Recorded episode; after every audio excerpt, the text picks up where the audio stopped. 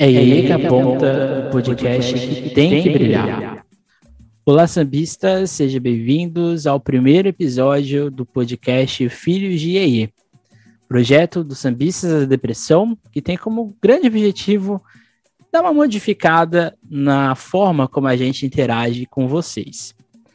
Nosso canal é muito famoso, né? Nosso, nossa página, principalmente no Instagram e no Facebook, é muito famosa pelos memes. Já são aí quase nove anos na consolidação na linguagem memética no carnaval.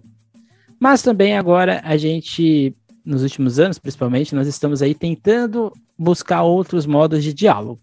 E aqui a gente vai para a nossa primeira temporada do podcast Filhos de E, temporada essa que vai contar com 10 episódios iniciais, exatamente como um protótipo. Quem sabe nós continuaremos é, mais para frente, ok? O Filhos de E vão ter alguns quadros um deles é exatamente esse de hoje, o ciclo de debates da Mãe Terra, em que a gente vai debater alguns aspectos teóricos do carnaval. A gente também vai ter o Voando com Hope, que vai ser um quadro em que a gente vai voar nas asas de Hope, esse ser mitológico do carnaval carioca e brasileiro. E a gente vai desbravar outros territórios de carnaval do Brasil fora do eixo Rio-São Paulo. Outro quadro nosso é exatamente o IE Pergunta, o que, que é o IEE Pergunta? A nossa famosa IEE vai fazer algumas perguntas aos setores do carnaval. Mas não é só a posta-bandeira, rainha de bateria, o mestre de bateria. A gente vai também falar de outros setores, como os fotógrafos, os jornalistas, as costureiras, os ferreiros e até mesmo quem faz as famosas feijoadas e cozidos mundo afora aqui no nosso Brasil, na nossa escola de samba. E o outro quadro vai ser o IEE News, que vai ser uma espécie de jornal resumo do mês. Então, por exemplo, a gente vai ter o IEE News de novembro, que vai falar sobre o mês de outubro, e assim sucessivamente. Então, esses são os, os quadros iniciais do nosso podcast que vão acontecer nesses dez primeiros episódios. O episódio de hoje a gente vai falar do ciclo de debates da Mãe Terra, em que a gente vai falar de um assunto muito importante que está em voga nos últimos meses aqui no Carnaval, que é exatamente o discurso, a aproximação política das escolas de samba com os setores públicos. E o, talvez o primeiro grande passo que a gente vai ter de ligação entre o político e o cultural vai ser exatamente o processo de oficialização, em que várias cidades vão apresentar projetos específicos, mas quase todos eles têm uma ligação próxima. O primeiro ponto de ligação é exatamente o setor turístico, ou setor de aproximação econômica. Tanto no Rio de Janeiro na década de 30, quanto em São Paulo na década de 60, em Santos na década de 50 e Vitória ali também nos anos 70 e 80, a oficialização do carnaval passou e até hoje está estruturada dentro da Secretaria de Turismo e não necessariamente da Secretaria de Cultura. Mas por que você pode estar se perguntando, né? A Secretaria de Turismo, de certa forma, principalmente no primeiro contexto que a gente vai ver aqui, que é no Rio de Janeiro, ali nos anos 30, vai ser uma forma, uma possibilidade de unir os dois pontos, tanto a área cultural quanto a área econômica. Coisa que, se ficasse muito específica na cultura ou específica na área da economia, não iria para nenhum dos lados. Então, a estratégia foi exatamente a criação dessas empresas de turismo, que hoje a gente tem no, no Rio a Rio Tour, em São Paulo a gente tem a SP Tours, que são exatamente empresas do turismo que têm como principal objetivo a organização desses eventos culturais, e o carnaval vai ser um deles. O segundo ponto que é comum nesse projeto de oficialização em quase todas as cidades do Brasil é que estes grupos de sambistas, eles não vão ser necessariamente cooptados, eles não vão ser necessariamente é, forçados a aceitarem essa oficialização. Boa parte desses grupos vão procurar as entidades é, organizadoras, órgãos políticos existentes para a consolidação exatamente é, desse projeto de oficialização. Então, ou seja, a oficialização ela não é necessariamente um, um projeto ou uma forma de fim do carnaval como a gente às vezes tem na, na nossa perspectiva. O, o, a ideia de oficialização, a ideia do turismo, do lazer, ela é essencial dentro de todo esse projeto existente. No caso do Rio de Janeiro, a gente tem dois pontos que eu acho que são essenciais. Uma do prefeito, o Pedro Ernesto, e também do governo Vargas, principalmente no âmbito federal. Os primeiros desfiles que a gente vai ter de forma organizada vão ser em 1932, que a gente vai ter ali como protagonistas a Mangueira, a Vai Como Pode, que depois vai ser a Portela, Deixa Falar, que depois vai ser a São Carlos, e por último Estácio de Sá, e a gente vai ter exatamente a Unidos da Tijuca. Mas o primeiro desfile, de fato, oficializado, organizado dentro de uma lógica que a gente vai ter, reconhecida do governo Vargas, vai ser de fato em 1935. Então são duas datas aí. Então a gente está falando da década de 30, a gente está falando desse período bastante conturbado da, da nossa é, existência. Eu vou ler aqui o trecho do jornal o Globo de 1932 sobre o processo de oficialização, que diz o seguinte: A oficialização da maior festa popular acarretou este ano o maior entusiasmo para os foguetes da folia. Numa época em que se fala de crise, em que as lamúrias dos descontentes fariam supor um carnaval menos quente, temos a grande festa cheia de calor e de vida. E com muito mais vida, foi uma ideia feliz, pois essa de proteger o carnaval pelo poder público. Então, ou seja, aqui tem um primeiro ponto que é importante, que a gente vai discutir daqui a pouco, que é exatamente a ideia do poder público, a ideia do setor da oficialização dessa narrativa, dessa visualidade nacional, que é construída a partir do carnaval. Então, ou seja, se até hoje a gente tem esse discurso tão arraigado né, do carnaval como um projeto cultural, um projeto que fala do nosso país, não é uma coisa que aconteceu do nada. É um projeto muito grande e bastante é, sedimentado. Esses primeiros desfiles que a gente vai ter ali em 32 e 35, a ideia é de eles terem de apenas 15 minutos por escola, e as escolas desfilariam numa ida e volta, então elas iam e voltavam dentro da passarela do samba. Então não era exatamente um cortejo linear, ele era um cortejo meio que de círculo, né? um pouco mais circular. As escolas maiores não respeitaram muito é, esse tempo, exatamente por causa da sua grandiosidade, por causa do também no número grande de pessoas. E assim vai crescendo ano a ano o modelo de carnaval. Então, o modelo de carnaval que a gente tem hoje, ele não aconteceu do nada. Ele vai ser sendo desenvolvido nos anos 30, 40, 50, 60. Mas para a gente entender um pouco mais esse aspecto político, a gente vai agora conversar com o Gabriel, historiador, lá da Universidade Federal de Ouro Preto, para a gente entender um pouco mais esse aspecto político do poder público com o mundo cultural. Bem, então, hoje, então agora a gente vai falar com o Gabriel, Gabriel é historiador, lá da Universidade Federal de Ouro Preto. E, primeiramente, pode se apresentar, Gabriel, para o nosso público, para quem não te conhece, ou para você se apresentar também. Bem, eu sou graduado e mestre em História. É, atualmente eu estou cursando o doutorado em História também aqui na Universidade Federal de Ouro Preto, em Mariana. E na minha breve trajetória de pesquisa, eu tenho me dedicado a estudar as cidades patrimônio. Então, eu tento fazer toda essa interface entre esses processos de construção de políticas públicas e o que vai acontecer de fato nas, nas, cidades, nas chamadas cidades históricas. Sim, Gabriel, uma coisa muito importante que a gente está discutindo ao longo desse episódio é exatamente a importância da política cultural, né? Qual a importância dessa política cultural nesse contexto de Brasil dos anos 30? Uhum. Bem, é, nessa, nessa década de 30 é quando a gente começa de fato a ter uma visão nacionalista de cultura, né? Uma interferência do governo nesse processo.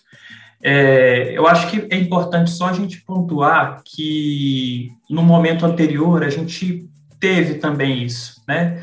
É, a gente pode apontar um primeiro é, momento que se refere à construção de identidades nacionais é, nessas regiões é, recém-emancipadas das metrópoles ibéricas no século XIX. Mas é, é de fato, né, é, segundo vários autores que se debruçaram sobre esse tema, é, como a Angela de Castro Gomes, a Lúcia Lipe de Oliveira, a Mônica Pimenta Veloso, a partir da década de 30, é nesse período que a gente chama de Era Vargas, particularmente no, no, Estado Novo, né, que vai de 1937 a 1945, é que a gente pode claramente é, ver ações que podem ser caracterizadas como uma política cultural do Estado brasileiro. É, a gente tem um processo aí que pode ser chamado de burocratização da, da cultura, né? uma intervenção nessa área que não teve precedentes, é, nas palavras do sociólogo Sérgio Micelli. E essa intervenção, ela atingiu manifestações culturais diversas. A música, o cinema, o teatro, os livros, o sistema educacional, né? E até os esportes.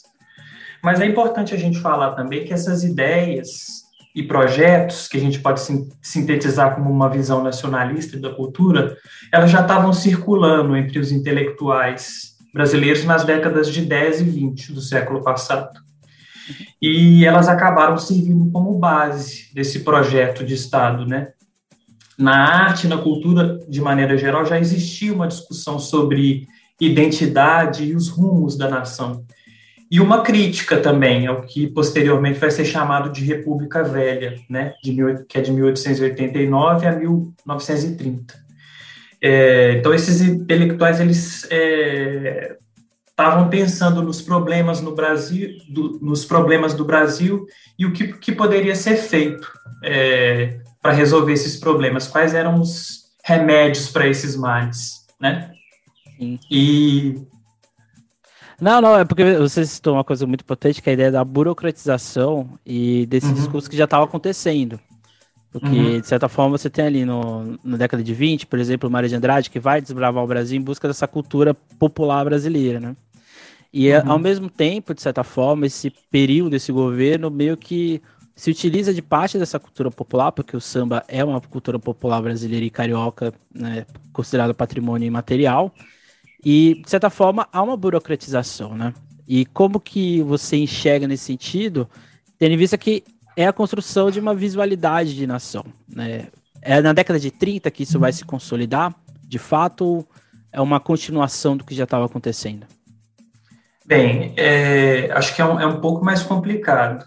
Para a gente pensar, é, primeiro é importante pensar em, nesses intelectuais. Você citou Mário de Andrade, e o que unia esses intelectuais é que ele, eles, eles, eles vinham de correntes ideológicas diversas, mas o que unia eles é que eles tinham uma visão nacionalista, uma visão nacionalista, melhor dizendo.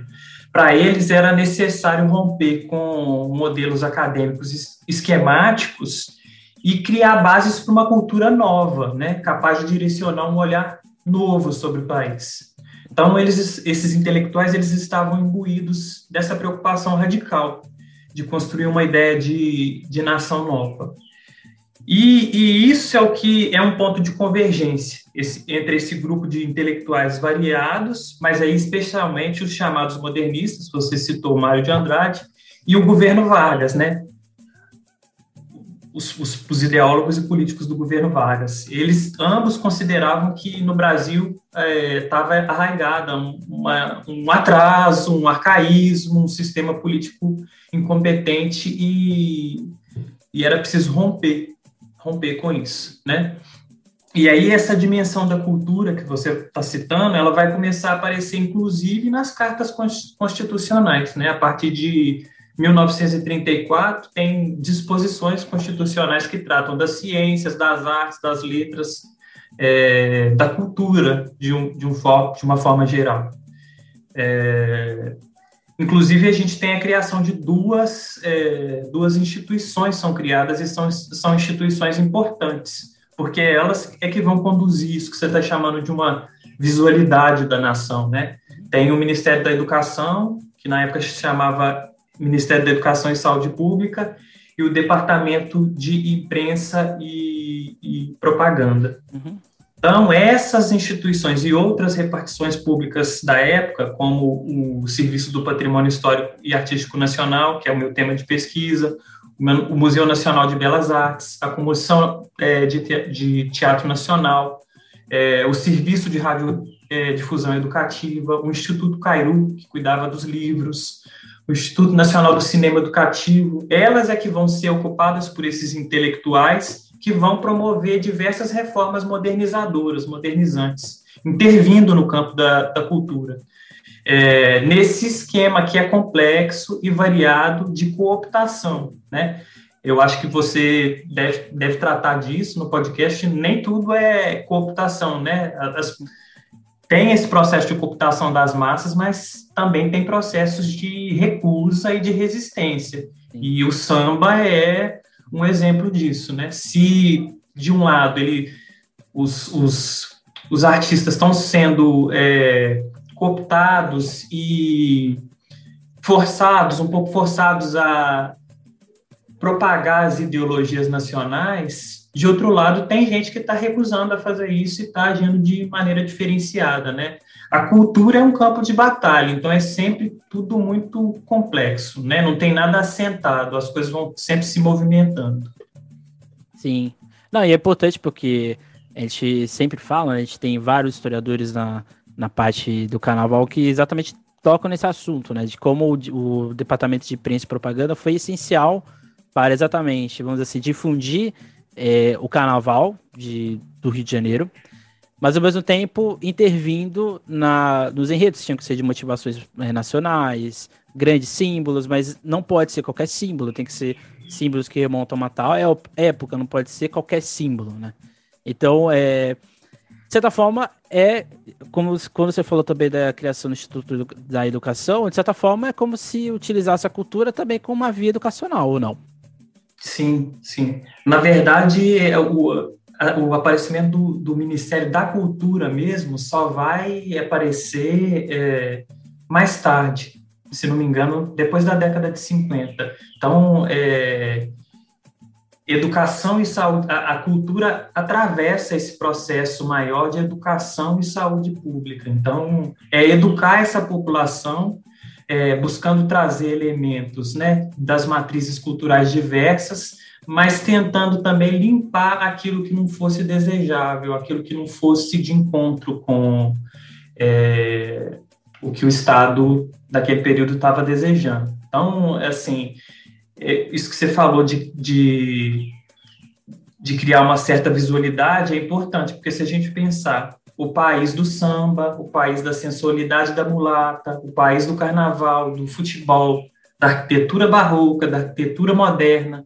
Isso tudo foi inventado nessa época do Vargas, com uma força de coesão enorme e capaz de criar esse sentimento de unidade, para fazer a população se reconhecer, mas também fazer com que a gente fosse reconhecido internacionalmente, né? Eu acho que essa ainda é a, a imagem mais forte que a gente passa é, para os outros países, né? Sim. Então, é, isso é importante reforçar. E tem um aspecto que é a, a gente que aqui dentro do, da nossa página a gente toca muito que é a questão racial. De certa forma, o samba é um gênero criado, nascido nos morros, no, na área zona portuária, na região de subúrbio do Rio de Janeiro, mas de certa forma esse discurso é, da negritude, do ser negro, de uma arte negra, não, não se coloca. Né? Isso é também acontece dentro desse aspecto de cultura, dessa visualidade, mas não pontua essa, assim, esses grupos, correto ou não? Correto. É, Emerson, de certa maneira, o que estava orientando é, esses projetos de que a gente tem tratado aqui naquela época era uma certa ideia de civilização material que está na obra do Afonso Arinos, também está na obra do Gilberto Freire, em que há uma certa hierarquização dessas matrizes culturais. Então, o, o elemento de, de destaque, o, o, elemento que aparece em primeiro lugar, é o elemento é, do colonizador português. E, em segundo lugar, vem é, as matrizes negras e indígenas. Então, tem essa, essa coisa de tentar aproximar essas matrizes, mas também é, deixar claro que a nossa matriz principal é uma matriz portuguesa, que tem uma ligação com o mundo civilizado, que para eles era o mundo europeu, né? era o, o velho continente. Então, tem esse processo de hierarquização e é, tem esse movimento que é complexo e ambíguo assim. É, na época o Vargas censurou vários, várias iniciativas vários movimentos negros mas ele soube também trazer um pouco desses elementos através do, do departamento de imprensa e propaganda né através do samba tentando moralizar diversos aspectos. Você, você sabe melhor do que eu que tem essa figura do malandro que vai ser subvertida, né? Vai, é, várias letras vão ser transformadas para reforçar uma imagem positiva do trabalho e dizer que essa coisa de ser malandro não é bom para a pátria, não é bom para o país, né? O malandro vira meio que inimigo do país. Sim, e é, é, só para contextualizar, né, a ideia do malandro é uma ideia que também está dentro da religião, na Umbanda, que cresce no Rio de Janeiro. O malandro é o Zé Pilintra, então ele é, é uma configuração de Exu, ele é uma pessoa que da rua, é a pessoa que tem uma, um certo anti-herói brasileiro. E citando aqui um sambista famosíssimo que mudou letras e criou letras dentro da ideia do trabalho, é o Não Rosa. O Não Rosa, ele meio que instituiu essa, essa visualidade. E aqui trazendo para a sua área, você estuda a questão do patrimônio, né, que, que de certa forma nasce nessa década de 30. E de certa uhum. forma, o carnaval brasileiro, principalmente os principais carnavais, Ouro Preto, Salvador, Recife, Olinda, Rio de Janeiro, é, de certa forma, essas manifestações que também são patrimônios culturais, elas acontecem nessa, nessa zona do patrimônio material, né? Quando, é quando material se encontra com material. Qual é a importância dessa, dessa cultura popular encontrar essa, esse patrimônio físico brasileiro? É super importante. A gente tem a historiadora é, Márcia Chuva, que tem vários trabalhos sobre patrimônio cultural no Brasil, e ela fala exatamente isso que você está apontando uma necessidade de se ter uma visão mais integradora de, de patrimônio cultural. Quando a gente fala de patrimônio material e de patrimônio imaterial, de novo tem uma hierarquização. Na década de 30, o Estado estava mais preocupado com um certo patrimônio material que remetia ao período colonial, né, ao chamado Barroco Mineiro. Essas manifestações mais amplas de cultura, né, uma visão antropológica da cultura, só vão aparecer mais tarde ainda assim de uma forma é, desigual, né?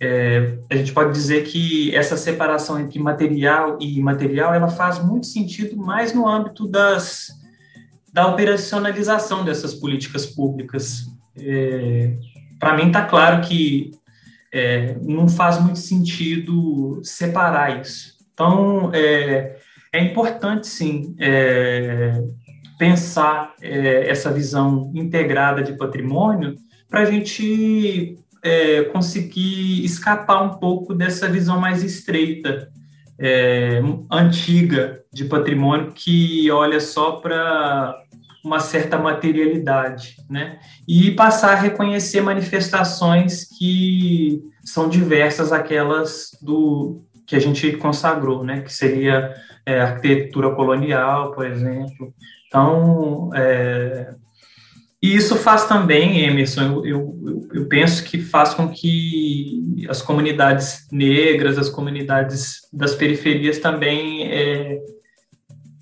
se reconheçam, vejam a, sua experiência, é, vejam o seu espaço vivido ali, as suas experiências cotidianas e, e comecem a enxergar os patrimônios ali, sabe? Eu acho que isso é importante como um processo de construção de cidadania. Senão a gente sempre fica tentando. Isso aparece muito, às vezes, nos, nos projetos de educação patrimonial. Tem muitos projetos de educação patrimonial que só fazem reificar uma certa visão de patrimônio, ao invés de criar esse processo é, de ampliação, né, de, de fazer as pessoas enxergarem o seu espaço vivido, as suas experiências cotidianas como cultura e como patrimônios também. Sim. Então, só uma última questão, uma última pergunta. É, então, de certa forma, essa política começa ali na década de 30, mas ela se acentua depois, a, essa interferência, vamos dizer assim, do político com o cultural, ela se acentua ou ela vai amenizando com o passar do tempo? Ela se acentua, ela se acentua, ela se amplia, felizmente. Mas isso não é um processo que é só de responsabilidade do Estado, não. Isso tem muito a ver com luta social, luta dos movimentos negros, luta dos movimentos dos indígenas.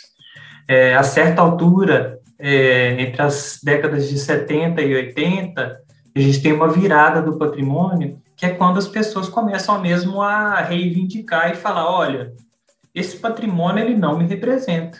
O Brasil não é só isso.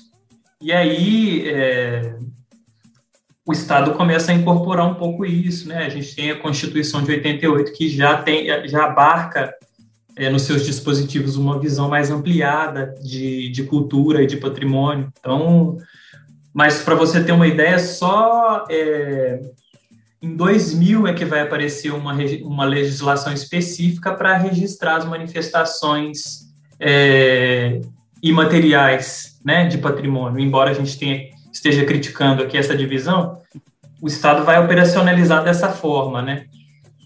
Só em 2000, então, quer dizer, muito tempo depois, ainda é uma política muito recente se comparada ao, ao tombamento, que foi o primeiro instrumento de intervenção né, nos, nos chamados patrimônios, que foi criado lá na, é, na, no final da década de, de 30. Então, tem um episódio marcante que vale a pena lembrar, que é o tombamento do terreiro da Casa Branca, em Salvador, em 1986, que foi assim, se a gente voltar aos arquivos do IFAM e olhar lá o, os registros das atas das reuniões, a gente vai ver esse processo de luta aparecendo.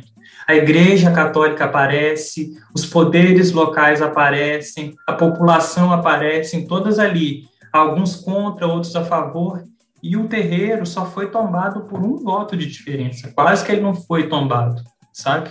Então, para mostrar esse descompasso, essa, essa ainda naquela época essa pouca valorização, né, das, de outros patrimônios que não os tradicionais. Sim, e que de certa forma pavimentou para que, por exemplo, as matrizes do samba carioca se tornassem um patrimônio material. Sim, que é sim que vai ser o tema do nosso terceiro episódio. Então fique aí no aguardo que a gente vai discutir a política de patrimônio imaterial. Então, muito obrigado, Gabriel, pela participação e até uma próxima. Eu que agradeço, Emerson. Bem, como a gente pode perceber nessa conversa com o Gabriel, algumas coisas são muito importantes para a gente entender. Um deles é exatamente a ideia da burocratização, né, a ideia de como o Estado ele se estrutura dentro desse âmbito cultural e como esse âmbito cultural, por mais que ele procure o Estado, de certa forma ele meio que se tutela em relação ao poder público, de certa forma também ele não consegue encontrar uma outra maneira, uma outra saída de sair dessa realidade. Então é como se fosse uma faca de dois gumes. Ao mesmo tempo que a política, setor, o setor político é muito importante para a elaboração cultural no Brasil, de certa forma, dentro, pensando nas escolas de samba, e aqui no Rio de Janeiro, que em 1935 isso fica muito forte, a ideia do, do se aproximar do poder público meio que vai criando amarras. A gente vai ter, por exemplo, toda a ideia dos desfiles no, da temática nacional, toda a lógica do Estado Novo, que vai intervir na, na consolidação cultural das escolas de samba do Rio de Janeiro. Isso vai criando uma visualidade, vai criando um modo de fazer que vai ficando com, com o passar do tempo, bastante desgastado. Claramente, essa ligação com o setor público, ao longo dos tempos, esse processo de oficialização, vai encontrar também o setor midiático, o setor fonográfico, que vai interferir e muito no, na consolidação do que a gente conhece hoje de escola de samba. E as outras cidades, né? Você pode estar se perguntando, né? Rio de Janeiro se oficializa ali em 35. A cidade de Santos, que era até então um, o segundo maior carnaval do Brasil na época, vai ser oficializado em 1956. E o Carnaval de Santos ele tem uma particularidade em relação ao Carnaval de São Paulo, por exemplo, porque a sua formação é muito similar do Rio de Janeiro. E a aproximação com o setor oficializado, né, com essa oficialidade do Estado, também vai acontecer de forma rápida. Porque, por exemplo, a primeira escola organizada que a gente vai ter em Santos, que é exatamente a X9 Paulistana, ela vai se desenvolver ali na década de 40. Então, alguns anos depois, a gente vai ter a oficialidade do carnaval cientista. Isso vai ser essencial exatamente para aproximar esse setor cultural marginalizado, extremamente que passava por bastante preconceito, a se reestruturar dentro dessa malha cultural que era a cidade de Santos, uma cidade rica, de certa maneira, com bastante influência cultural do Rio de Janeiro no processo das escolas de samba da cidade. Diferente de São Paulo. São Paulo tem um carnaval extremamente antigo, que está acontecendo ali na década de 10 e 20 nas ruas, com blocos, com cordões, com cursos.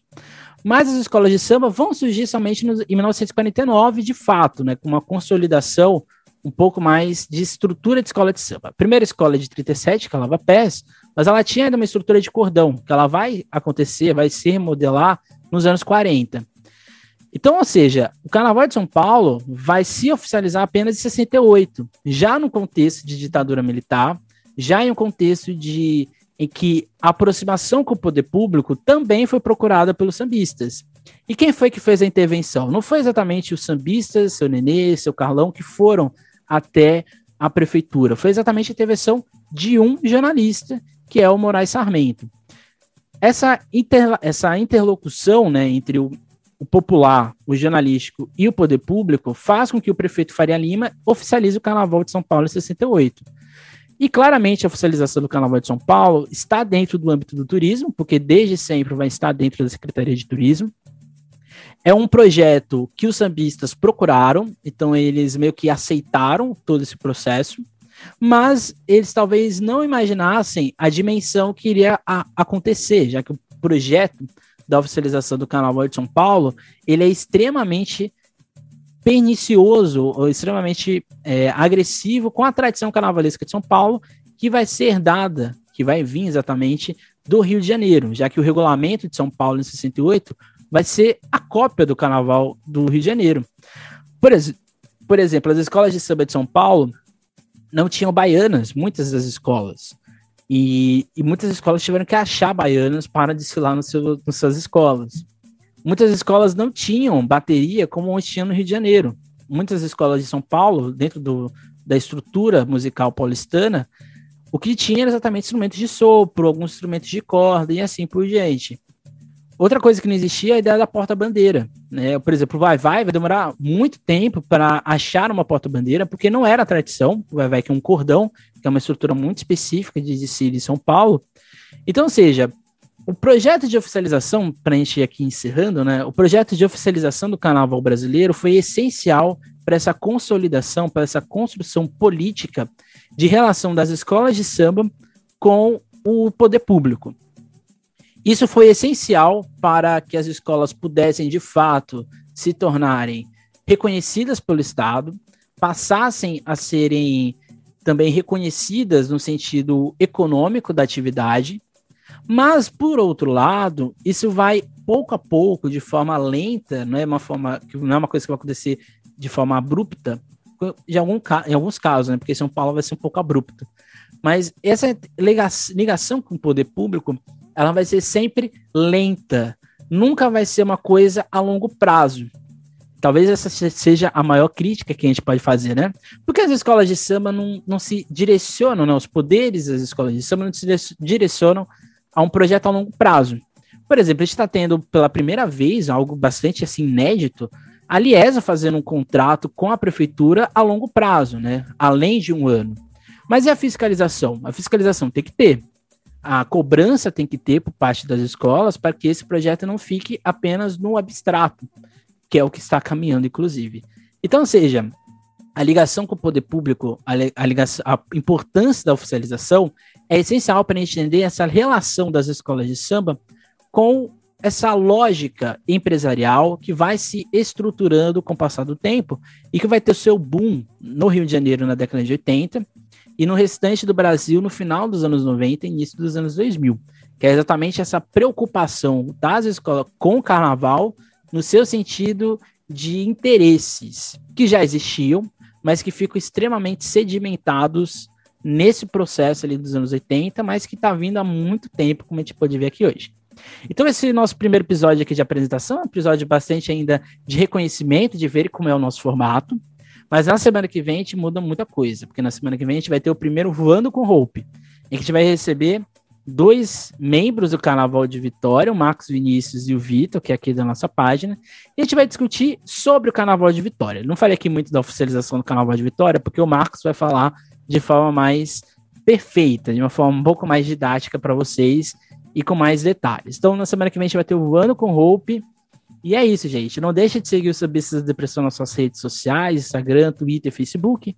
Aqui no YouTube, se você estiver vendo pelo YouTube, não deixe de curtir esse vídeo, de compartilhar e de ser, é, de se inscrever no nosso canal e de apertar o sino de notificações para você saber um pouco mais da, dos próximos vídeos que estão por vir.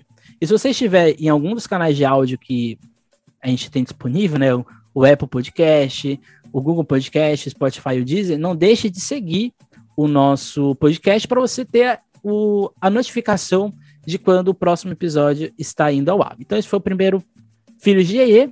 Até uma próxima. Nunca esqueçam e nunca deixem de sambar.